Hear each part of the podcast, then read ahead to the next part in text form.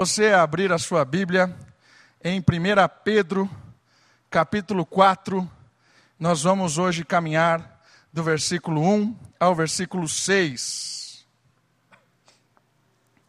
Falando a respeito da liberdade, livres para servir a Deus. Primeira carta de Pedro, capítulo 4, do verso 1 ao verso 6.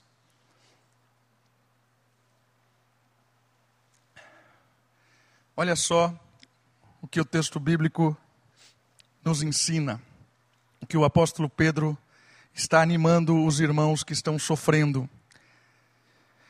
Carta de Pedro à igreja perseguida do primeiro século. Diz assim a palavra de Deus: Ora, tendo Cristo sofrido na carne, armai-vos também vós do, do mesmo pensamento. Pois aquele que sofreu na carne deixou o pecado, para que, no tempo que vos resta na carne, já não vivais de acordo com as paixões dos homens, mas segundo a vontade de Deus. Porque basta o tempo decorrido para terdes executado a vontade dos gentios, tendo andado em dissoluções, concupiscências, borracheiras, orgias, bebedices e em detestáveis idolatrias. Por isso, difamando-vos, estranham que não concorrais com eles ao mesmo excesso de devassidão os quais hão de prestar contas àquele que é competente para julgar vivos e mortos. Pois, para este fim, foi o evangelho pregado também a mortos, para que, mesmo julgados na carne, segundo os homens, vivam no espírito, segundo Deus. A ideia central deste texto tem a ver com liberdade a ênfase deste texto tem a ver com aquilo que nós não tínhamos antes de Cristo. Aquilo que nós não tínhamos experimentado antes do Senhor Jesus entrar na nossa vida. Tem a ver com liberdade. Como assim tem a ver com liberdade? Porque quando nós estávamos perdidos neste mundo, nós éramos escravos nós éramos cegos, nós estávamos andando sem destino. E de repente, pelo amor de Deus, nada em nós, mas unicamente, exclusivamente, desejo de Deus, o Espírito nos toca, nos perdoa, nos batiza e nos liberta para uma vida diferente. E é disso que o texto de Pedro está falando. Está falando que nós somos chamados para esta liberdade. Lembram do contexto? Nós estamos caminhando na carta de Pedro e nós estamos percebendo que a carta de Pedro está falando de opressão. Está falando que os crentes são pessoas perseguidas neste mundo, são pessoas desvalorizadas, são pessoas desprezadas, são pessoas que vivem atormentadas dia após dia. E Pedro está chamando a atenção deles que, mesmo nessa situação, é preciso enxergar na perspectiva verdadeira dessa situação. Nós somos livres. Imagina quem está sendo perseguido, quem está sendo atormentado, quem está sendo enjaulado por este mundo mal. E Pedro está falando assim: parece, mas não é. Parece que nós estamos sendo destruídos, mas na perspectiva e na ótica divina, nós somos livres. Mas que história é essa? Que liberdade é essa? O texto começa apresentando uma liberdade interessante.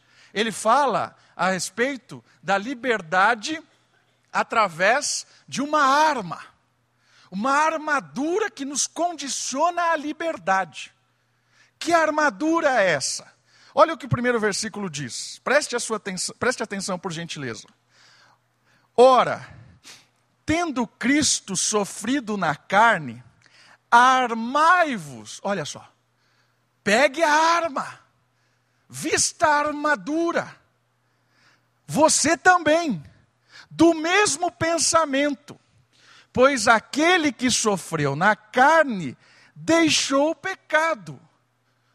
O que ele está falando? Ele está falando que existe uma armadura que nos reveste para sermos livres. Que armadura é essa? O conhecimento da verdade é a nossa arma. Conheça a verdade. E qual é a verdade revelada nesse texto? O sofrimento de Cristo tem dois ensinamentos aqui neste versículo. Nossa vida tem este destino. E graças a Ele, podemos ter vitória sobre o pecado. Duas verdades. Nós temos o mesmo destino que Cristo. Arme-se com essa verdade. A nossa vida é a mesma de Jesus. E graças a Ele nós podemos ter vitória sobre o pecado. Essa é a segunda verdade. Precisamos nos conscientizar disso. Olha a primeira verdade. Tendo Cristo sofrido em carne, ou seja, o Filho de Deus, humano, encarnado, sofreu. Armai-vos também vós deste pensamento. Saiba disso. O que ele está ensinando? Ele está ensinando uma coisa clara. Você e eu devemos nos armar de que nós seremos perseguidos como Cristo foi. Se nós vivermos verdadeiramente o Evangelho, haverá perseguição, haverá desdém, haverá acusação. Conscientize-se disso, para que você não se decepcione com uma falsa esperança, com um falso Evangelho o Evangelho é a liberdade de consciência, em primeira instância, de que a vida não é fácil. Porque esta vida não é a nossa. Cristo tem uma vida para nós da eternidade, numa perspectiva da eternidade. Se conscientize disso. Não se iluda com este mundo com as propostas de uma vida imediata, porque do que vale conquistar o mundo inteiro e perder a sua alma. Saiba disso, arme-se desta verdade, arme-se da consciência de que ser fiel a Jesus é perseguição na certa. Nós estávamos aqui no, no Café dos Homens conversando sobre isso falando das dificuldades da vida. Estão planejando tudo, organizando, e de repente acontece algo. Caramba, que é isso, Deus? Por que isso? De repente nos afronta uma coisa terrível, e aí a gente fica pensando assim: o que é que eu fiz de errado? Porque às vezes a gente tem essa consciência de que ser fiel a Deus gerará em nós prosperidade, e não é verdade. Às vezes a gente tem essa consciência que quando eu vou na igreja, eu dou o dízimo, eu estou sendo honesto, a minha vida vai ser toda maravilhosa, cheia de felicidade, de alegria. Não é verdade. Quanto mais fiel você for a Deus, mais intriga talvez você encontre neste mundo. Porque você vai fugir do mundo. E aí a satisfação e a felicidade, a bem-aventurança estará na sua mente e no seu coração quando você entender que o seu sofrimento é motivo de alegria, porque você está servindo a Deus. Graças a Deus por isso. Louvo a Deus porque estão me ofendendo, porque eu estou sendo fiel a Deus. Arme-se disso. E a segunda verdade desse texto é o poder que Cristo quebrou do pecado. Olha só o que diz: Pois aquele que sofreu na carne, quem sofreu na carne? Cristo, deixou o pecado. A palavra deixou aqui talvez não seja a melhor tradução. A melhor tradução de deixou pode ser quebrou, livrou, acabou, Pois aquele que sofreu na carne quebrou o pecado. Entendeu? Jesus deu um golpe, um ultimato no pecado. Qual é a implicação disso para mim e para você? Quando o Senhor Jesus entra na minha e na sua vida, quando o Espírito Santo vem e nos liberta, quando nós cremos, entendemos o Evangelho, estamos caminhando firmes mesmo em, em tempo de crise. Eu sei de uma coisa: quando a crise aparece, a tentação aparece também. Porque quando Cristo estava no deserto, veio as propostas indecentes. Sempre aparece proposta indecente no meio do deserto. Não se esqueça disso. E aí vem uma outra questão muito importante. Cristo venceu o pecado, quebrou a autoridade do pecado sobre a nossa vida. Quando eu creio em Cristo, quando o Espírito habita em mim, eu tenho poder de Deus para dizer não ao pecado. Eu consigo dizer não ao pecado. Antes de Cristo eu não consigo, sou dominado pelo pecado. Agora, quando Cristo entrou na minha vida, Cristo deu um golpe no meu pecado. O Espírito deu um golpe na, na inclinação moral mal que eu tinha, má que eu tinha. A partir de então, eu posso dizer não ao pecado. Eu posso ser livre. Irmãos, não se enganem. O pecado é ilusório. O pecado é ilusório. As propostas indecentes deste mundo parecem vantajosas, parecem que não vão dar em nada, parecem que vão melhorar a nossa vida, e às vezes melhoram. Às vezes nos livram de situações, às vezes livram a nossa família, às vezes nos dão condições financeiras melhores. As propostas indecentes desta vida fazem aquilo que não são propostas do Evangelho, mas não se iludam com este mundo. Digam não ao pecado, porque o pecado sempre cobra alto. O preço do pecado é a morte. Nunca se esqueça disso. Quando você flerta com o pecado, quando você desce próximo do pecado, quando você brinca com o pecado, o preço desta brincadeira é destruidor. Nunca se esqueça disso. Ah, mas a carne é fraca. Mentira. A carne é fraca de quem não se alimenta do espírito. A carne é fraca de quem não se quebranta diante de Deus. Porque aquele que se quebranta diante de Deus, o fruto do Espírito, gerado pelo próprio Espírito, dá força. Não caia nessa teologia de que somos pecadores e é assim mesmo que eu vivo. Isso é mentira. Nós somos em Cristo novas criaturas. O pecado não tem autoridade mais sobre a nossa vida. Se você achar que você é um mero pecador, você vai viver na desgraça sempre. Você é nova criatura, não graças a você, graças a Cristo. E graças ao Espírito que habita na sua vida e na minha vida, eu consigo dizer não ao pecado.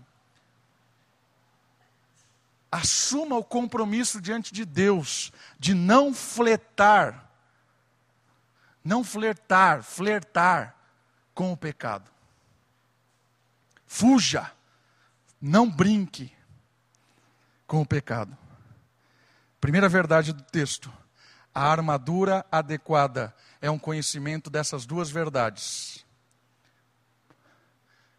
Cristo nos liberta do pecado e Cristo nos chamou para uma vida difícil. Nunca se esqueça disso. Arme-se com essas duas verdades.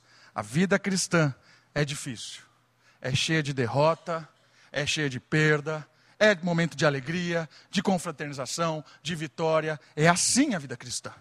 Por quê? Porque a vida cristã não é aqui. Não é aqui. E o texto vai dizer isso exatamente. Olha o próximo versículo. A vitória do pecado e a consciência da verdade do Evangelho. Para quê? Para que no tempo que nos resta na carne, ou seja, esse tempo curto de vida que a gente tem aqui, que a gente acha que é muito tempo, que esse pouco tempo que a gente vive aqui, já não vivais de acordo com as paixões dos homens, mas segundo a vontade de Deus. A segunda verdade que o texto nos ensina a respeito da liberdade é a questão da ética adequada. Além da possibilidade de dizer não ao pecado, Eu sei o que é pecado e eu sei o que é certo. O que adianta eu dizer para você não peque se eu não digo para você o que é pecado? Entende isso? Eu preciso definir o que é pecado. Quem define? A ética adequada. E ele está dizendo aqui: não viva de acordo com as paixões, as malícias deste mundo, mas viva segundo a vontade de Deus. A vontade de Deus está na palavra. A vontade de Deus não é misteriosa. Você não precisa fazer campanha para descobrir a vontade de Deus. Não precisa ah, ah, jejuar para descobrir a vontade de Deus. O jejum é para outras coisas. A vontade de Deus está revelada na Bíblia. Cumpra, viva a vontade de Deus para não ser enganado neste mundo. Olha só algumas coisas interessantes. A escravidão nos dava uma sensação enganosa. Porque nós vivíamos de acordo com as paixões dos homens. Olha o que ele diz no versículo 3.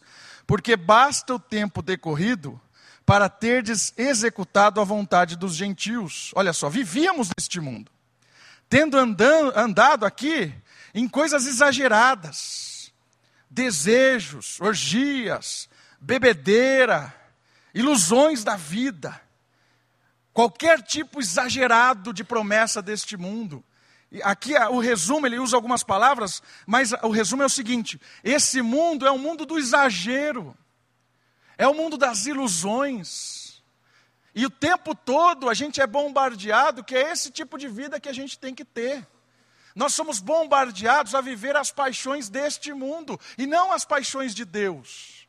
E ele está falando para nós: existe uma ética adequada. Existe a vontade certa neste curto período. Neste curto período em que nós vivemos nessa terra. Não seja iludido. Nosso objetivo de vida hoje tem um propósito bem definido. Não seja iludido. Por isso, não podemos nos distrair com as ilusões desta vida. Lembre-se que os descrentes sempre irão nos provocar com seu estilo de vida. Olha o 4. Por isso, difamando-vos, estranham que não concorrais com eles. Você não é um concorrente do ímpio. Eles estranham, porque não, não, não concorremos com eles. Ao mesmo excesso de devassidão. Entendeu o negócio? A ética cristã nos livra da ilusão deste mundo. E este mundo vai nos provocar. Quem é que nunca recebeu uma provocação no churrasco da família? Vai para a igreja? De novo, crente? Vai deixar a piscina? Vai deixar aqui? Comeu carne a tarde inteira e está falando que vai comer à noite ainda, né? Percebe a, o exagero do negócio? É assim, nosso mundo é exagerado. Vai para a igreja, crente? Olha, está na hora, não vai dar tempo, vai ter que tomar banho. Quem é que nunca sofreu isso? Às vezes é brincadeira, mas não é brincadeira. A malícia das coisas. Quem é que nunca foi provocado nesse sentido? Do exagero. Quem é o jovem lá na faculdade que não é provocado a sair de lá e estar inserido no trabalho, no, no mercado de trabalho? Com 20 anos tem que saber todas as coisas, tem que ter todos os títulos, tem que ganhar milhões, quem é que nunca foi provocado assim na faculdade? Desde pequeno, está falando lá com sete anos, está falando de vestibular. Vestibular, com sete anos, não sabe nem ler. Mas por quê? Porque tem que entrar na melhor faculdade, tem que entrar não sei o quê. A gente não concorre com esse mundo. Não estou dizendo que nós vamos virar monges, vamos abandonar o mundo, vamos fechar aqui na arca de Noé, fechar a igreja e deixar o mundo. Não é isso. Nós vamos ser pessoas envolvidas lá dentro. O que o Senhor Jesus ora no, no Evangelho de João é: não, não tires do mundo, que não tirem eles do mundo, mas que os livre do mal. Nós somos mandados para o mundo para ensiná-los a ética do reino.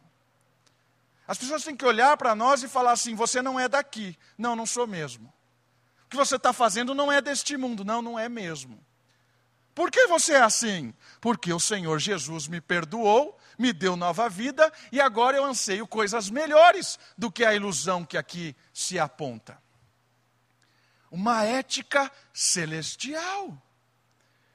Irmãos, viver assim não é fácil. As crianças são bombardeadas nos desenhos animados, nas histórias, na escola. Nossos jovens são bombardeados. Tudo. Nossos casais, as mulheres, os homens, os idosos são bombardeados. De todo jeito, o mundo quer exagero.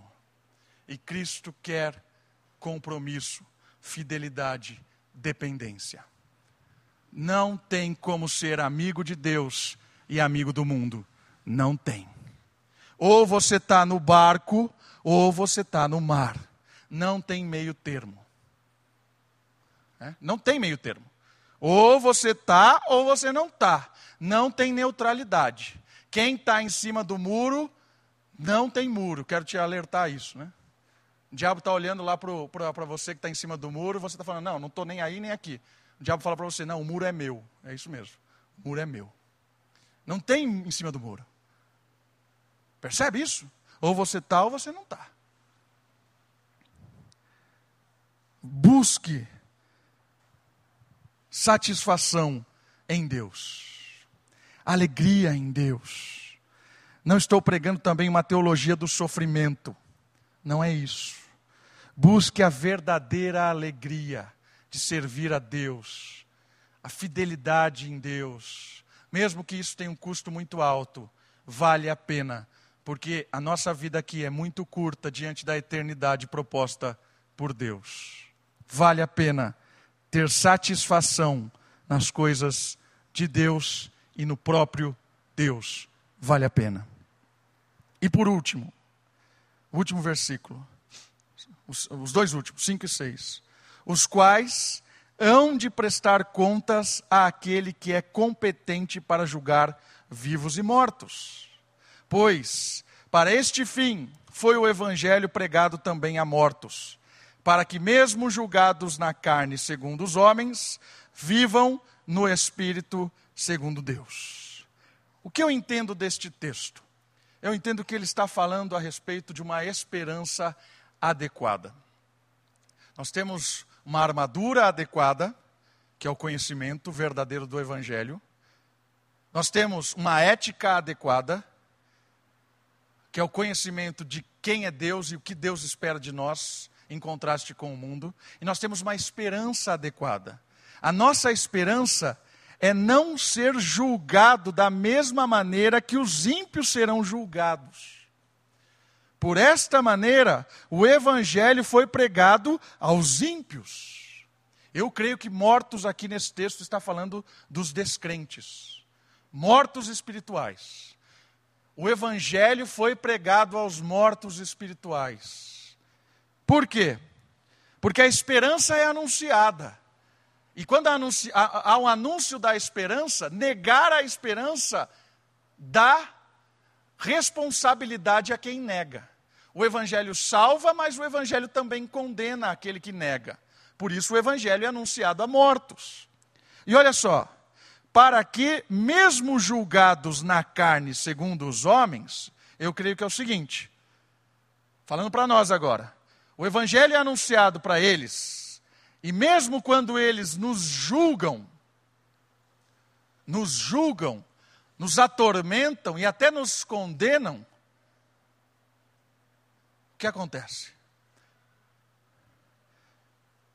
Vivam no espírito, e aqui eu creio que é espírito maiúsculo, coerente com aquilo que a gente pregou semana passada, segundo Deus. O que ele está dizendo? Os mortos deste mundo que ouvem do Evangelho reagem negativamente, nos julgam, nos condenam, mas o Espírito nos vivifica para uma esperança eterna. Não é os mortos que decretam o juízo, Não é os mortos que dizem o nosso final, mas é o Espírito que nos vivificou, porque nós também éramos mortos. Quando o Evangelho foi pregado a nós, nós éramos mortos, e o Espírito nos vivificou, porque abriu os nossos olhos, e nós cremos, nos rendemos ao Senhor Jesus, e experimentamos dessa liberdade, e agora podemos viver para Deus, fugir do mundo e ter uma esperança de não ser julgados julgado pelo Rei dos Reis, como eles serão julgados. Quando você morre, quando eu morro e abro os meus olhos diante do Senhor, eu encontro Ele ou como juiz ou como Pai. Aquele que morreu morto espiritualmente, porque nunca teve um encontro com o Senhor Jesus, nunca experimentou do perdão de Cristo, morre morto, acorda diante de um juiz que vai prestar contas. Aquele que foi vivificado pelo Espírito, creu no Senhor, se arrependeu dos seus pecados, teve uma mudança radical de vida graças ao Espírito. Quando fecha os seus olhos aqui e abre na eternidade, encontra-se com o Pai e não com o juiz. Essa é a esperança. É por isso que nós anunciamos o Evangelho aos mortos, para que eles acordem conscientemente diante do juiz. Três armas adequadas para experimentar da verdadeira liberdade cristã: o conhecimento da verdade, o conhecimento da ética e o conhecimento da esperança verdadeira, que é a história eterna algumas considerações. O Espírito nos deu viva, vida, por isso não temamos os que estão mortos. Não tenha medo deste mundo, não tenha medo dos que estão mortos. Não tenha medo. Às vezes os que estão mortos ainda carregam títulos de pastores, padres, teólogos, sacerdotes. Não tenha medo. Não tenha medo deles. Estava conversando com meu pai, meu pai estava contando uma história hoje para mim. Meu pai é um bom contador de história. Se quiser histórias, meu pai está aí hoje, ele pode contar várias histórias para você. Né? E ele estava contando do amigo dele que estava com umas dores. O cara tem 80 e poucos anos, né? Estava com umas dores, aí ele encontrou um folhetinho de uma igreja que curava a depressão, curava a dor, curava tudo. Aí o cara foi na igreja, né? Chegou lá, tinha seis, sete pessoas na igreja, o cara falou um monte de coisa, era o pastor. Depois o, o cara se fechou numa salinha e conversou com a mulher. A mulher falou: oh, Espera um pouco aí que o pastor vai te atender. Aí o fulano entrou lá, oitenta e poucos anos, com as dores e tal. Aí o cara falou assim: Eu sei o que aconteceu na sua vida, o pastor falando. É, a ameaça dos mortos.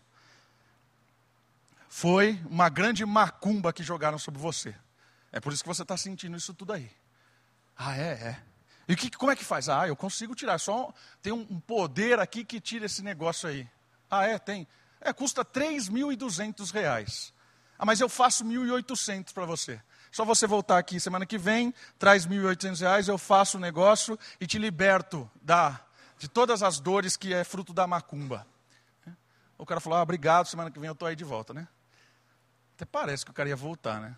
Até os mortos entendem, às vezes, as coisas melhor que os, que, que quem deveria entender. Aí foi lá falar isso para meu pai. Meu pai falou para ele: Eu sei qual é o seu problema. Qual é? Você tem 80 anos. É isso que acontece com quem tem 80 anos. Né?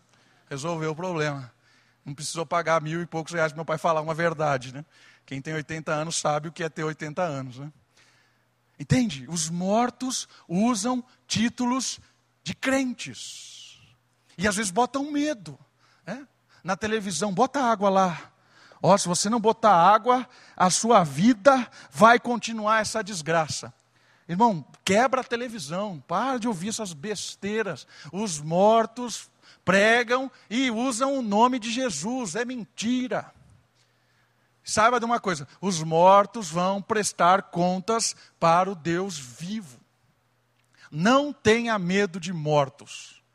Não tenha medo. Por isso você precisa, e eu preciso, da armadura da verdade.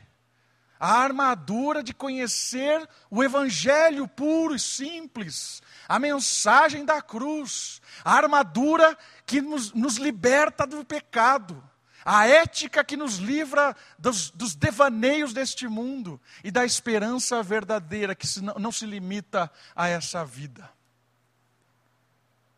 Apegue-se à verdade, se alegre em Deus. Às vezes, no meio da luta, da dificuldade, não queira entender o que você está passando. Louve a Deus, em tudo dai graças. Louve a Deus, cante, entregue na mão de Deus, confie, entrega. É difícil, eu sei que é difícil. Eu sei, eu não estou falando assim que eu não. Eu sei, porque eu, eu, eu tenho vivido isso também. Entrega na mão de Deus. Deixa Ele resolver. E que os mortos nos matem. Porque nós fomos vivificados pelo Espírito. A morte para nós é o encontro com o Pai. A morte para eles é o encontro com o juiz. Descanse nos braços do Pai. Vamos orar? Abaixe sua cabeça, feche os seus olhos. Louve ao Pai que nos dá a armadura, que nos dá a ética e que nos dá a esperança da liberdade verdadeira.